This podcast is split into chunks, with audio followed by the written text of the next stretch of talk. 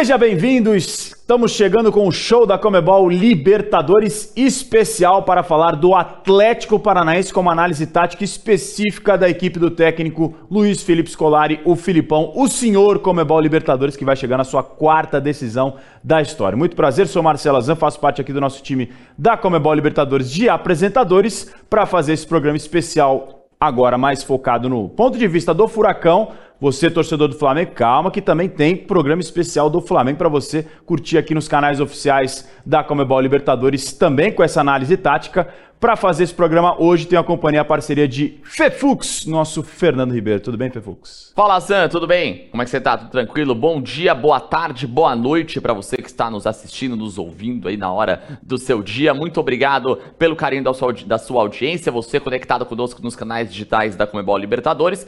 Vamos falar hoje sobre esse Atlético Paranaense do Sir Felipe, Luiz Felipe Scolari, né? O Sir Felipão, que se não chega como a equipe favorita a conquistar o título da Comebol Libertadores, sem dúvida nenhuma, chega como a equipe que mais cresceu durante a competição. Um Atlético que começa ali com uma turbulência, começa com Valentim, vem, vem Fábio Carilli, depois chega o Felipe Scolari e toma as rédeas do negócio, parece que coloca o Atlético nos eixos, né? Chega a sua quarta final de Comebol Libertadores, um homem que tem história. Vamos falar muito sobre esse Atlético e o que o Atlético pode aprontar para cima do Flamengo. Numa final rubro-negra que pela terceira vez terá dois times brasileiros, tivemos Santos e Palmeiras, Flamengo e Palmeiras e agora Flamengo e Atlético Paranaense. Esses dois times nunca se enfrentaram em final de Comebol Libertadores dia 29 de outubro em Guayaquil, no Equador. E para fazer essa análise tática do Atlético Paranaense, a gente tem aqui um convidado especial, o jornalista William Godoy, que vai trocar uma ideia com a gente para analisar mais aprofundadamente esse furacão de Felipão. Tudo bem, William? Seja bem-vindo ao nosso show da Comebol Libertadores especial Atlético Paranaense. Obrigado, tudo certo. Valeu. Muito bom estar mais uma vez aqui com vocês, Fernando, Marcelo. Esse Atlético Paranaense que, olha, é o rubro-negro camaleônico da Libertadores.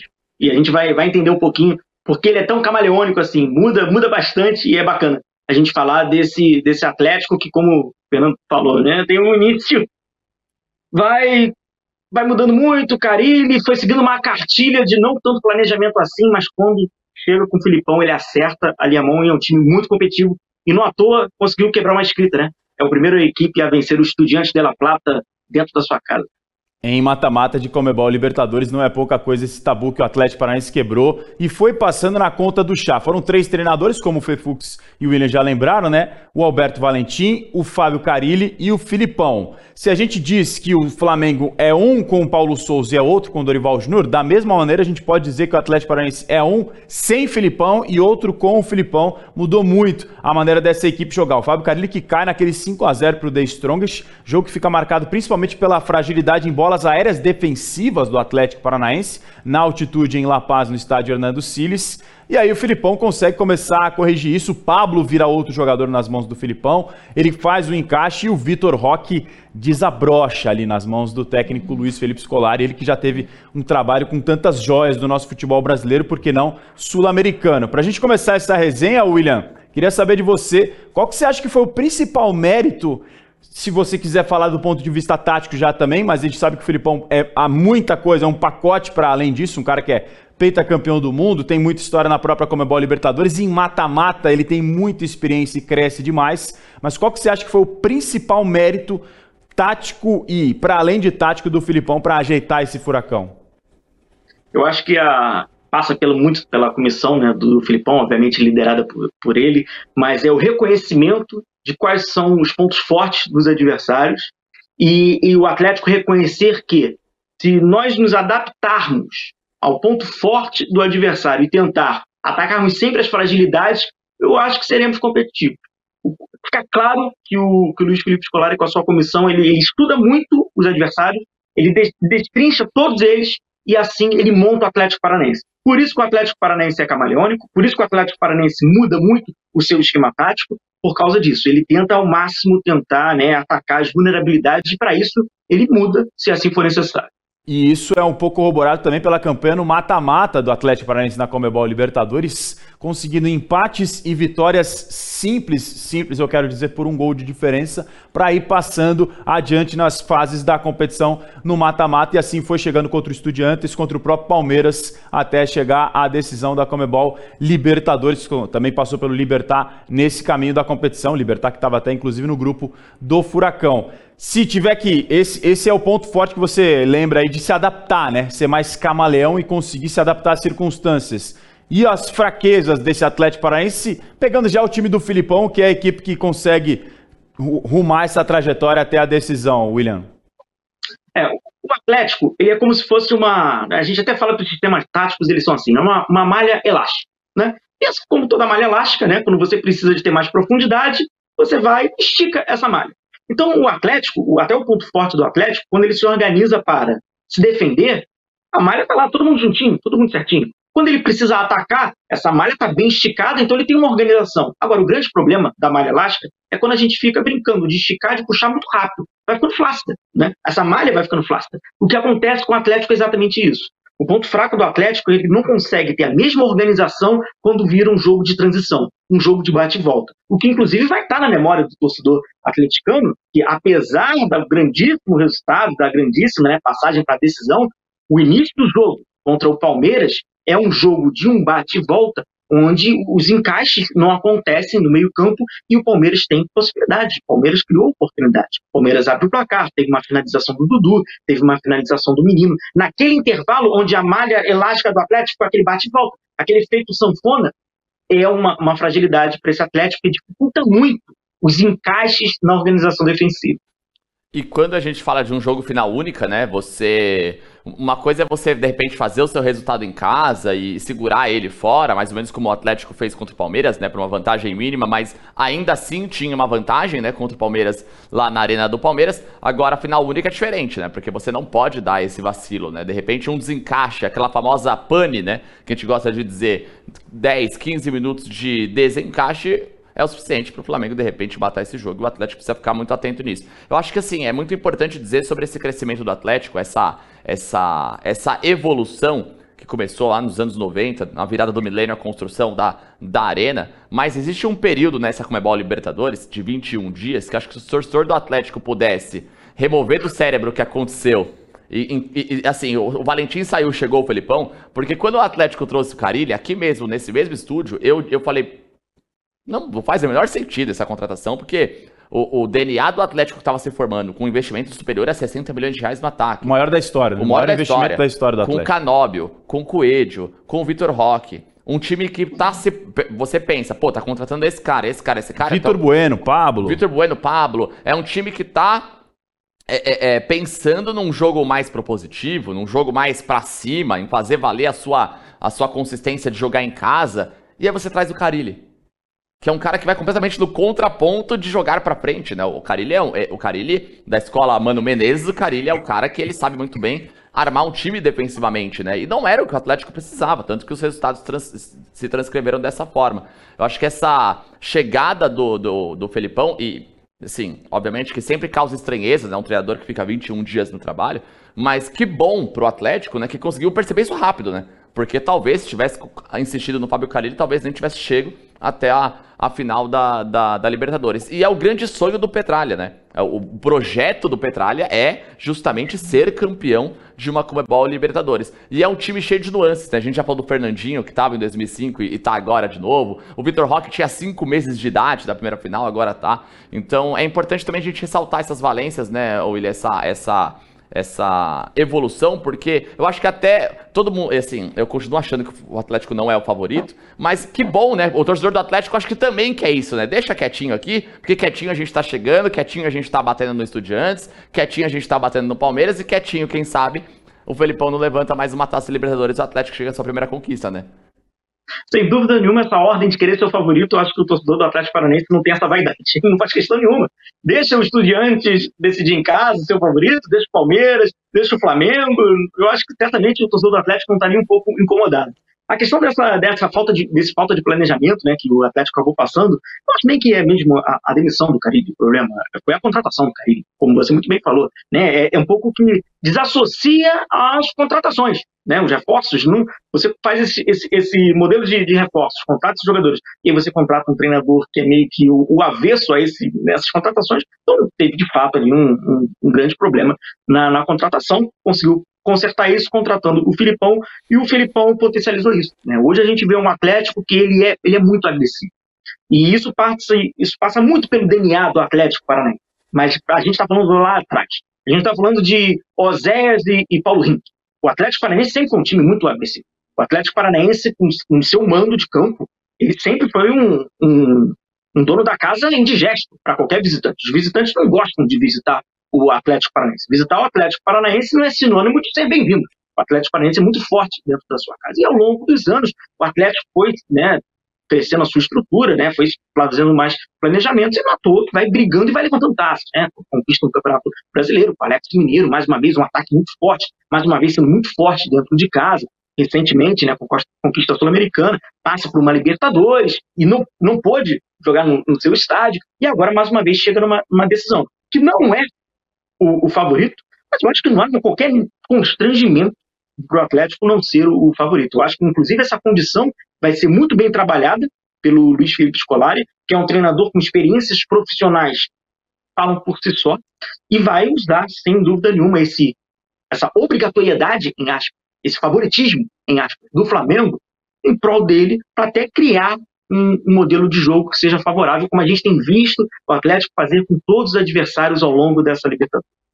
Eu queria também destacar, ele aproveitar que a gente está falando né, sobre isso, porque a gente vê, a gente que acompanha, vê entrevistas, vê coletivas, os jogadores do Atlético falam isso, a gente já viu os jogadores do Palmeiras falando isso, onde o Felipão passou recentemente, mais recentemente ainda o Felipe Melo, já no Fluminense, deu uma, uma entrevista para um, um podcast falando do trabalho do Paulo Turra né? Que o Felipão, ele defensivamente é um gênio, né? Na palavra da galera, do, do, de quem trabalhou com ele. E o Paulo Turra, ofensivamente, vem fazendo um trabalho muito bom, faz esse contraponto. E, inclusive, que em algum dos treinos, até quem é o cara ali que tá comandando o treino, é o próprio Paulo Turra, né? Ele quem tá ali dando o treino e tudo mais. E o Felipão participando em alguns outros pontos. Quando a questão é mais defensiva, o Felipão assume, mas ainda sendo o cara, né? Dessa conquista o Paulo Turra e o Felipão estão reeditando uma parceria boa, né? Assim, reeditando, né? O Paulo Turra também na classificação depois do Palmeiras falou do Murtosa, né? Vai falar reeditar porque a gente sempre associou a figura do Felipão com o Murtosa, né? E agora a gente vê o Felipão com o Paulo Turra. Trabalho legal demais que o Paulo vem fazendo no Atlético, né, William? Ele que comandou o time no jogo da volta Exato. contra o Palmeiras diante da suspensão do Felipão, né, William?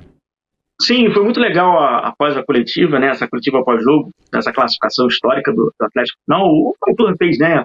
Questão de falar sobre, sobre o Filipão, né? Que, então, enfim, eu acho, eu acho muito legal, primeiro, a gente lembrar desses auxiliares, né, no caso do Paulo Turco, porque a gente fala muito sobre o treinador, o treinador ele acaba tendo os holofotes naturalmente, mas eles, eles acabam liderando uma comissão, mas tem muitos profissionais ali que trabalham demais. É claro que o, o treinador ele está ali na beira do campo, é o treinador que recebe o ônus de ser xingado, né, é o treinador que recebe o ônus de ser xingado de burro, mas muitas vezes o planejamento, né, e as metodologias elas são formadas eh, e são armadas pelos seus auxiliares, pelos seus analistas, então é muito legal a gente poder falar sobre ele. E esse trabalho né, individualizado que o Paulo tem na questão ofensiva, a gente vê de um Atlético Paranaense que tem uma, uma variação interessante, que é um Atlético que concentra muitos jogadores por um lado, por um setor, pelo lado direito, mas em contraponto o Abner está passando pelo corredor oposto, então o Atlético já tenta fazer rápido uma inversão, e assim vice-versa, se o Abner está concentrando pelo lado esquerdo com o Terãs, sempre concentrando com muitos jogadores. Esse é o princípio básico do Atlético Paranaense. Concentração de muitos jogadores numa faixa do campo. Mas do lado oposto, o Kelvin está passando, o Canóbio está passando. Essa dinâmica que o Atlético Paranaense ela vai, criando, vai criando de ocupação do espaço vazio no lado oposto tem sido fundamental para essas ultrapassagens, tem sido fundamental para a gente ver um Atlético Paranaense leve quando está sem bola. A transição ofensiva do Atlético Paranaense, em alguns períodos, o contra-ataque, é um contra-ataque leve. Por quê? É um contra-ataque que privilegia atacar o espaço vazio. Então, tendo essa, essa identidade né, desse trabalho do Paulo Curra, é muito bom porque a gente vê né, como é importante também os auxiliares para prepararem, né, e para mais do que isso, né, fomentarem uma equipe competitiva junto com o seu treinador. Aprofundando um pouco mais na, no ponto de vista tático, William, a gente viu no duelo com o Palmeiras, nos dois, encaixes de marcação bem definidos, com Hugo Moura literalmente grudando no Rafael Veiga, a ponto de ser o lance que ocasiona a lesão do Veiga no jogo na Arena da Baixada, porque ele está tão perto que ele chega até junto, os dois caem, se enroscam ali, acaba tendo a lesão do Veiga que o tira do jogo da volta. E o Fernandinho grudado no Zé Rafael. E é justamente esse encaixe quando tem um, uma saída do Zé Rafael, quando ele gira em cima do Fernandinho, que na área da Baixada isso quase não aconteceu, no, no jogo da volta na Casa Alviverde o Zé Rafael faz o giro no Fernandinho, que é a origem da jogada do primeiro gol do Palmeiras. Esses encaixes ficaram muito nítidos do ponto de vista tático. O Moura e o Fernandinho grudando em dois jogadores que são cabeças pensantes do Palmeiras, o Veiga e o Zé Rafael. Como que você vê isso projetando uma final contra o Flamengo? Você acha que esse encaixe do Filipão pode se repetir grudando num João Gomes, grudando num Everton Ribeiro, num Thiago Maia ou num Arrascaeta? Como é que você vê essa, essa possibilidade do Atlético Paranaense tentar usar esses homens para neutralizar as forças do seu adversário na decisão? Sim, o, o, Atlético ele tem essa característica, né? O Filipão ele privilegia essa marcação por encaixe, né? essa marcação individualizada, onde de fato os seus jogadores eles podem fazer deslocamentos médios, deslocamentos altos, eles podem perseguir, é o famoso cada um com, com o seu. É, o Hugo Moura vai ficar no cangote do Arrascaeta. A gente já teve algumas, né, alguns exames que disseram isso, né? Alguns jogos anteriores falaram, realmente, o Arrascaeta, pra onde o Arrascaeta ia, o Moura ia atrás. O Fernandinho, mesma coisa, né? Tentar fazer mais um embate, o Fernandinho trabalha um pouco mais pro lado direito. O Filipão, por isso que a gente fala desse, desse jeitão meio camaleônico do Atlético, ele coloca o Alex Santana, que também é um jogador de mais imposição, é o meio campo de imposição do Atlético, quando ele opta né, por esses três jogadores, também marcava, né, que também marca individualmente. E o, o, o, perigo do Atlético é aquela questão, realmente. Quando o Zé Rafael faz um giro, que há muito espaço, o Kelvin já tinha ultrapassado, era aquele momento né, que a gente até citou, né, metaforicamente, a questão da malha. Né? A malha estava tava, tava flácida, e aí ficou frouxo, e aí tinha muitos espaços. Mas, de fato, é um Atlético e esses homens de contenção, com muita imposição, fazem uma marcação, realmente cada um no seu. Esse modelo de, de marcação individual é, é, bacana a gente passar e falar rapidamente, porque acaba sendo muito confundido, o pessoal coloca tudo no mesmo balaio, mas não é verdade. É, existe a marcação individual, onde ela é por setor, né? Então, por exemplo, o Arrascaeta, ele porventura caiu lá no setor do, do Hugo Moura, que era aquele setor central, próximo ali à meia-lua. Mas a partir do momento que o Arrascaeta saia daquele setor e vai para o lado direito ou vai para o lado esquerdo, é o Fernandinho, que marca individualmente, ou que é o Alex Santana por exemplo, trazendo o exemplo do jogo da, da formação tática do Palmeiras. Então, essa é a individual por setor. O Atlético Paranense, ele faz individual, individual mesmo. Então, é aquela perseguição, né?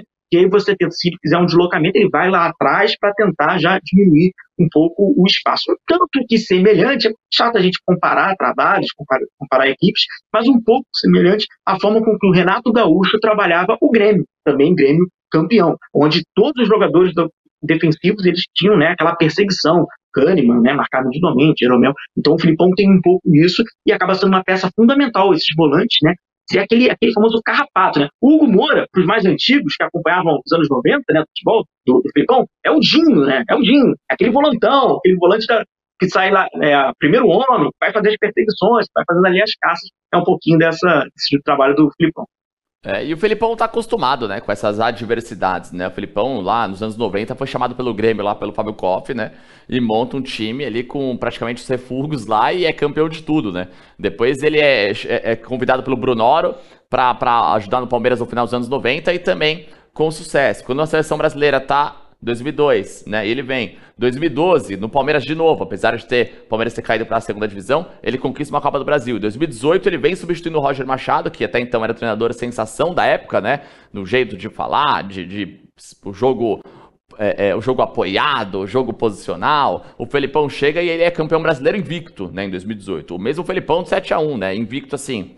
Não perdeu com o Felipão, né? O Palmeiras teve derrotas no campeonato, mas não com o Luiz Felipe Scolari. Uma coisa que eu acho engraçado também de falar, de, de legal a gente trazer, porque recentemente o Atlético sempre foi é, é, muito conhecido taticamente por aquela saída de três, né? Então o Atlético tinha três zagueiros, antes do Zé Ivaldo embora, você tinha o Pedro Henrique, o Zé Ivaldo o Thiago Heleno, o Kelvin e o Abner, né? E aí você espetava os dois laterais lá no alto para trabalhar, deixava esses três zagueiros. O Atlético abandonou um pouco, né, esse sistema dos três zagueiros. Hoje o Fernandinho, ele é esse cara que ele, ele joga numa segunda linha, não, na, não na, na, quarta zaga, né, como a gente gosta de chamar, joga na liga mais à frente, mas ele ainda auxilia. E o legal também é que o Fernandinho ele deu uma entrevista recente dizendo que ele ainda não se vê 100% readaptado ao futebol brasileiro. Ele acha que ele tá longe ainda de estar adaptado. Mas mesmo assim, né, William, é impressionante como essa cereja e que baita cereja desse bolo do Atlético, o Fernandinho, porque deu outra cara pro time, né?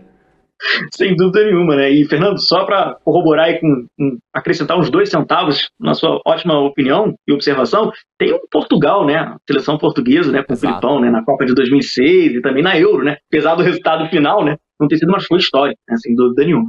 O Fernandinho, cara, ele acaba sendo uma, uma peça fundamental para esse Atlético, que, como você bem lembra, muda um pouco da sua estrutura da saída, eu classifico essa saída do Atlético. É curioso que agora, com essa mudança, né, essa mudança mais recente da regra de não precisar sair com a bola na grande área, né, os jogadores podem ficar dentro dela para sair jogando, mudou muito a dinâmica do jogo. Então, vamos dizer que nessa fase da saída, o Atlético meio que faz um 2 mais 3, né, com seus dois defensores, Kelvin por um lado, o Abner por outro e o Fernandinho. Né, o Moura acaba ficando mais como um vigia, e aí sim, quando o Atlético tem, já está na sua intermediária, Fernandinho muitas vezes faz ali aquele papel entre os dois defensores, faz aquela famosa né, saída lavoupiana, né? Então, assim, eu acho que ele acabou sendo um. O, o Fernandinho, e no jogo contra o Palmeiras, aí rapidamente, no jogo contra o Palmeiras ele já trabalha um pouco mais pelo lado direito, né? Então, assim, ele vira um, uma espécie de um coringa para o Luiz Felipe Scolari muito importante, mas que mais do que um coringa para ele cobrir ali, fazer várias funções, ele acaba se tornando o eixo ele é o homem da ligação. Ele é o homem que vai fazer com que aquela, aquela bola saia com qualidade do sistema defensivo, passe, transite pela linha média e chegue para a galera da frente. Aí, se ele escolher Canóbio, Coelho, Terantes, Pablo, Vitor Roque, mas é o Fernandinho. É o Fernandinho que tem essa capacidade, uma capacidade técnica já comprovada durante anos, de fazer uma inversão que é incentivado, né, taticamente no treinamento pelo Paulo Turra, de você ataca por um lado, o Fernandinho chega, se aproxima desses jogadores e faz uma inversão com qualidade, uma bola rápida, explorando o lado oposto. Então o Fernandinho ele, ele acaba concentrando muitas tarefas, ele tem muitas funções e naturalmente ele falar que ele não está completamente adaptado, que ele tá, isso é natural, é completamente diferente. A dinâmica do jogo é completamente diferente, sobretudo para os meio-campistas. Né? Isso é comprovado, inclusive, pelos jogadores que passaram pela, pela Europa e vieram para o Brasil ou fizeram o caminho vice-versa. A bola chega para os meio-campistas aqui no Brasil de uma forma mais lenta, segundo eles. Na, na Europa é muito mais rápido. Então, para ele ter essa temporização do jogo, que ela muda, muda bastante, ele tem que realmente se adaptar. Mas, apesar de não estar completamente adaptado, tem sido uma peça fundamental e, no ator, acho que passa muito pelo jogo. E eu vejo o, o, o Fernandinho no caráter desse, ele é esse eixo do Atlético Paranaense. É, uma coincidência legal sobre esses, essa semifinal do Atlético Paranaense contra, contra o Palmeiras. No comecinho da nossa transmissão, o William falou que uma das virtudes desse Atlético né, e do Felipão era reconhecer as competências do adversário, né, reconhecer as qualidades do seu adversário para poder trabalhar em cima delas. O Atlético marcou três gols contra o Palmeiras né, na semifinal. Foi um gol na Arena da Baixada e dois gols na Arena do Palmeiras. Os três gols vieram de jogadores do banco de, de, coisas que o Felipão enxergou que ele poderia fazer diferente e funcionou. O Alex Santana foi titular na área da Baixada, mas não era um titular da equipe. Ele entra no time porque o Felipão acredita que para esse confronto é que vai funcionar melhor. O Alex Santana nem entrou para fazer gol. O Alex Santana entrou preocupado numa posição defensiva, mas já que ele está no campo, ele está sujeito a poder marcar e ele vai anota o gol do Atlético. Contra o Palmeiras, eh, na arena do Palmeiras, o Felipão, o Atlético atrás por dois gols e o Palmeiras com um a menos. O Felipão coloca Pablo Três minutos depois do entrar, ele faz o gol. Coloca Terence. Alguns minutos depois do, do Terence entrar, o Terence anota o gol. Com o passe do Pablo. Com o passe do Pablo, exatamente. Então é. É um pouco triste né, que as pessoas é, subestimem o Luiz Felipe Scolari ainda em 2022, né? O cara que é o maior treinador, o, o treinador brasileiro com mais títulos, né? Da, na história, um multicampeão, um, um estudioso, um cara que contribuiu demais, que é, já disse. Eu, eu não duvido, eu, eu não me surpreenderia se na coletiva após é, é, final de Comebol Libertadores, de repente, com uma taça na mão, ele fale, ó, parei. tá? Esse foi meu, meu último jogo, né? E ainda assim as pessoas vão, vão falar que é o Felipão do 7x1, né? Não o Felipão de todas as coisas positivas que ele fez lá para trás. Mas fica aí a coincidência, porque a gente ainda tem algumas pessoas que teimam em falar, pô, mas Felipão, tá de brincadeira, pô, 2022 Felipão, não sei o quê, né? E, e os, os, gols do Atlético todos saíram de substituições que ele encontrou que poderiam funcionar para aquele time do Atlético naquele momento. Né? E queria te ouvir também, William, além de, desse conhecimento que o Fefux traz pra gente do, do elenco, né? Porque isso é conhecer o seu elenco Exato. e saber como adaptar as circunstâncias dos jogos que se apresentam. O que, que, você acha? Como é que é o papel do Vitor Roque? Porque individualmente a qualidade dele é indiscutível, né?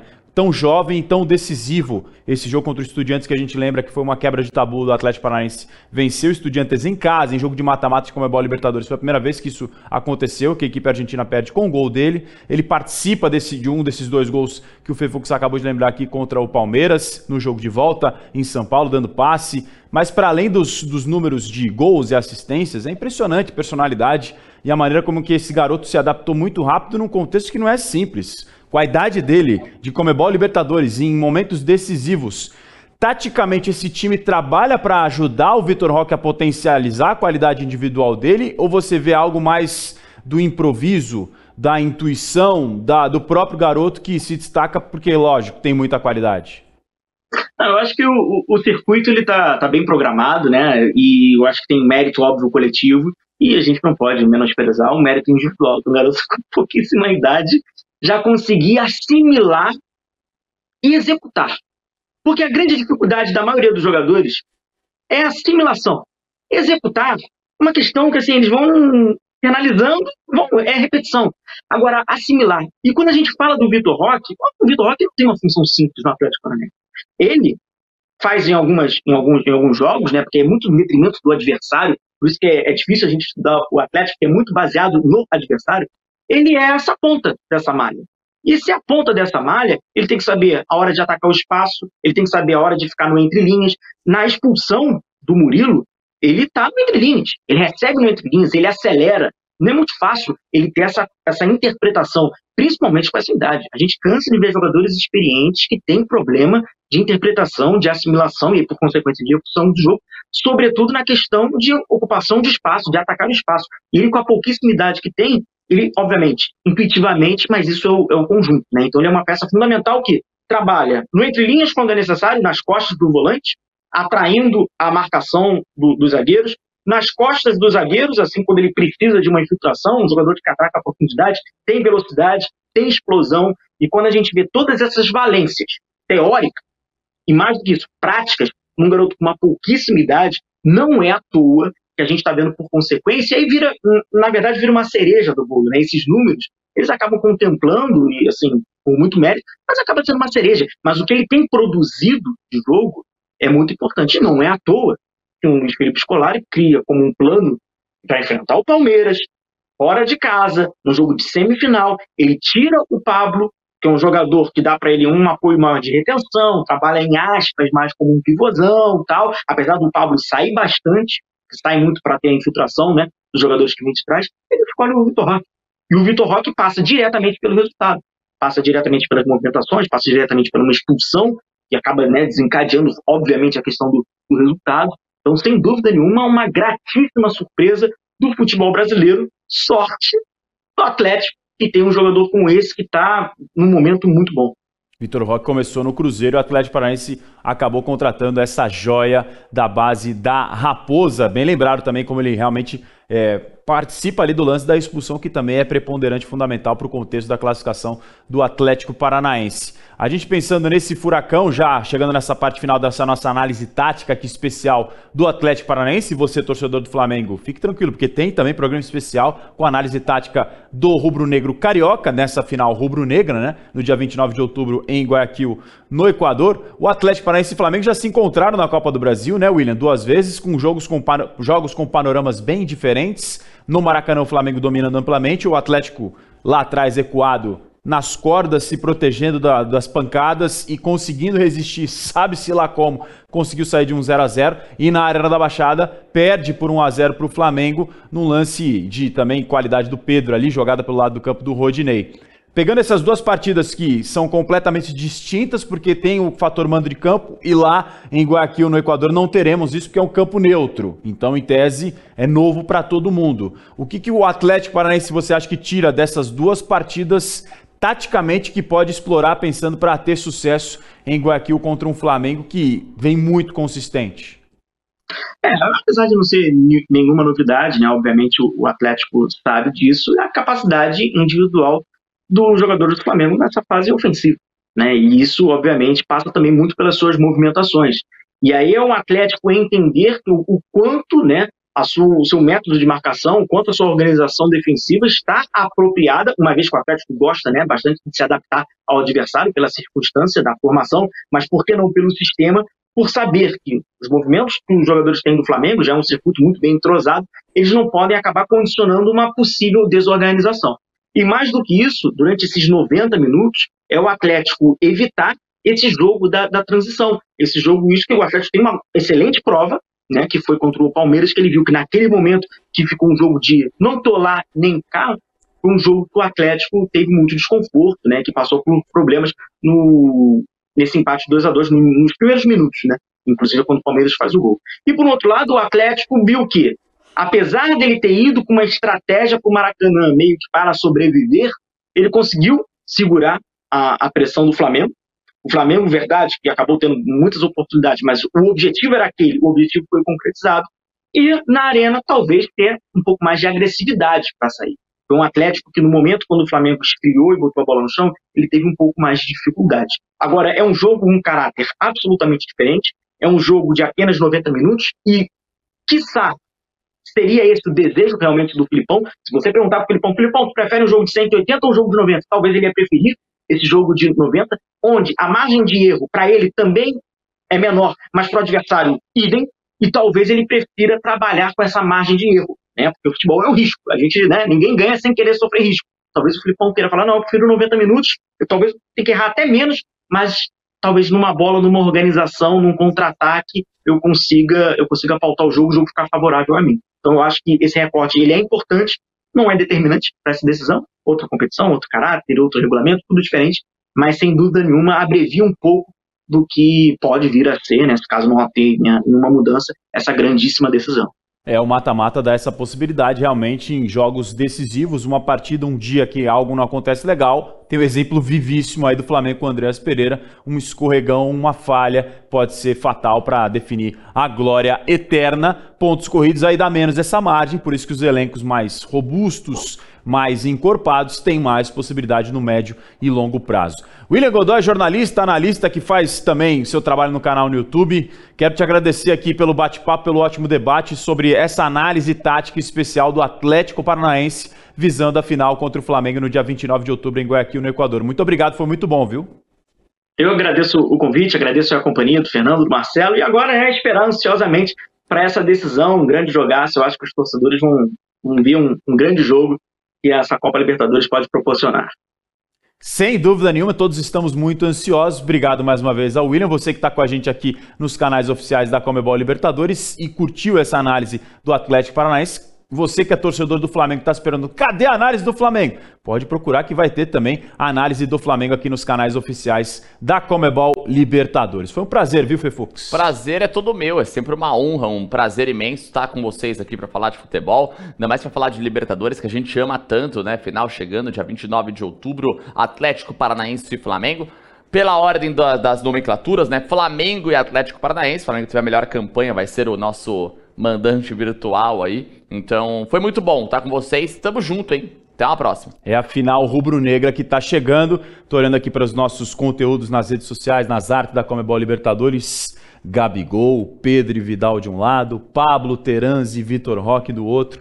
Tem muita qualidade nessa final do dia 29 de outubro em Guayaquil, no Equador, e a gente vai descobrir quem será o mais novo integrante daquele quadro especial em busca da glória eterna. Obrigado mais uma vez para o Fefux, obrigado ao William Godoy que esteve com a gente fazendo essa análise e a você que nos acompanhou até agora aqui. Um beijo, um abraço, um aperto de mão e até a próxima.